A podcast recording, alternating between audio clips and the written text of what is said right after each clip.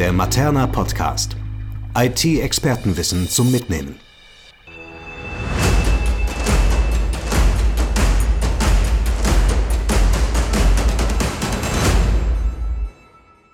Herzlich willkommen im Materna Podcast. Wir widmen uns heute erneut dem Thema Chatbot, gehen dabei aber auf ein spezielles Thema ein, nämlich den Voicebot. Mein Name ist Josef Humbert und ich leite im Hause Materna die Online-Redaktion. Chatbots sind mittlerweile ziemlich bekannt. Sie sind auf vielen Webseiten zu finden oder integriert in Apps. Als Expertin habe ich heute erneut Sonja Stange ins Studio eingeladen. Sonja Stange ist Computerlinguistin bei Materna und ausgewiesene Chatbot-Expertin.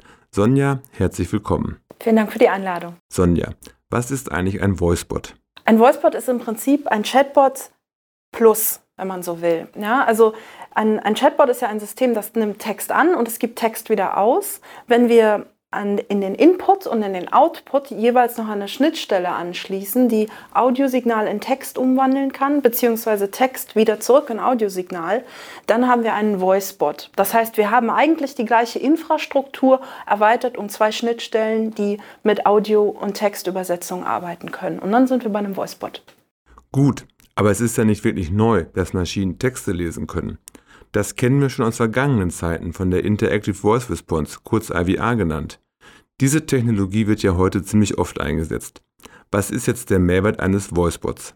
Also eine IVR, äh, um es mal ganz kurz zu erklären, äh, kennt man sicherlich ähm, viel aus dem Kundenservice von beispielsweise Telekommunikationsunternehmen. Da ruft man dann an und dann kommt so eine Stimme, die sagt, ähm, wenn Sie Fragen zu Ihrer Rechnung haben, sagen Sie bitte jetzt Rechnung oder drücken Sie die Eins. Und ähm, das ist eine AVA, das heißt, man muss sich ganz klar an ein Format halten, man muss das Wort Rechnung sagen und zwar sehr langsam und deutlich, damit man verstanden wird oder die richtige Taste drücken. Viel natürlicher ist es eine, ähm, dabei, wenn man einfach sagen kann, worum es geht. Also wenn man sagen kann, ich habe meine Rechnung nicht richtig verstanden. Ähm, das wäre dann also ein Voicebot, wenn man einfach so redet, wie man redet und trotzdem verstanden wird. Und das ist natürlich sehr viel äh, angenehmer, viel natürlicher und damit ähm, zu präferieren. Jetzt bin ich als User natürlich begeistert, dass ich nicht mehr tippen muss, sondern sprechen kann. Aber ist der Voicebot auch in der Lage, Dialekte zu erkennen?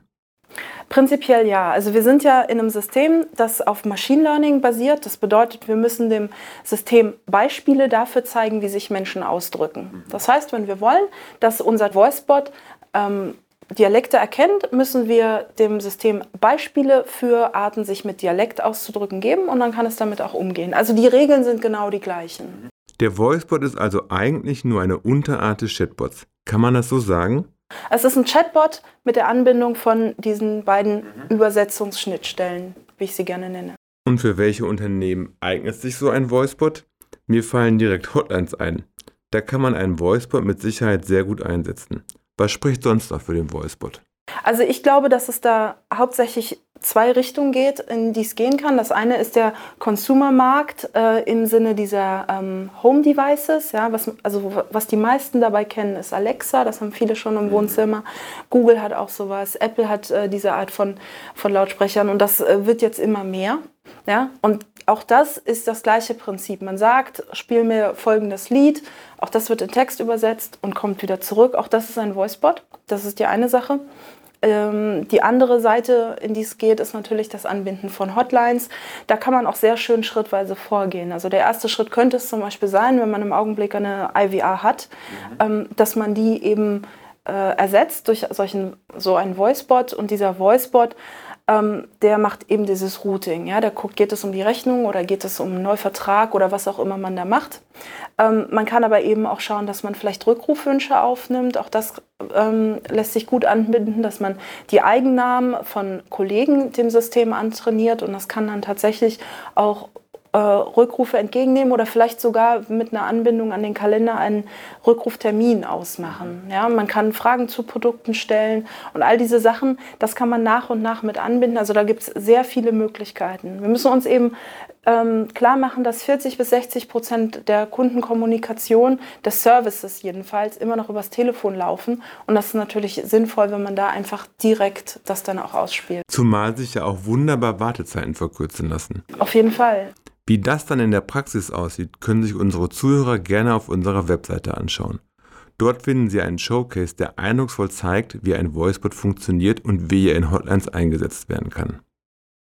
Sonja, vielen Dank, dass du bei uns im Studio warst. Wenn Sie noch Fragen an uns haben, wenden Sie sich bitte an Sonja oder an mich oder Sie schauen auf unserer Webseite nach. Das war der Materna Podcast zum Thema Voicebots.